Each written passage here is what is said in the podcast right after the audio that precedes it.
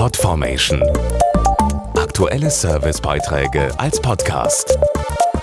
Regelmäßige Infos und Tipps aus den Bereichen Gesundheit und Ernährung.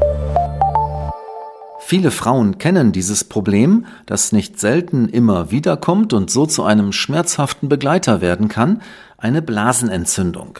Doch was sind die Auslöser und was kann man vorbeugend dagegen tun? Wir haben mit einer Gynäkologin darüber gesprochen.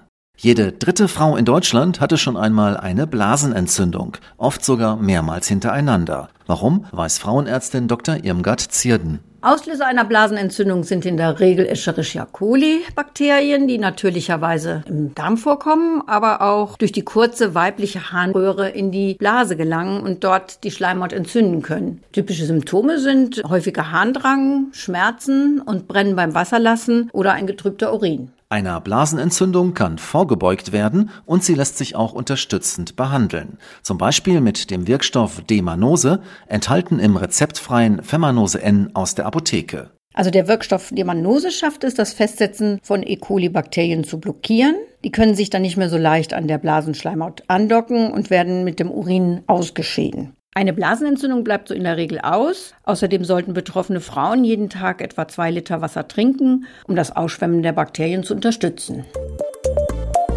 Podformation.de Aktuelle Servicebeiträge als Podcast.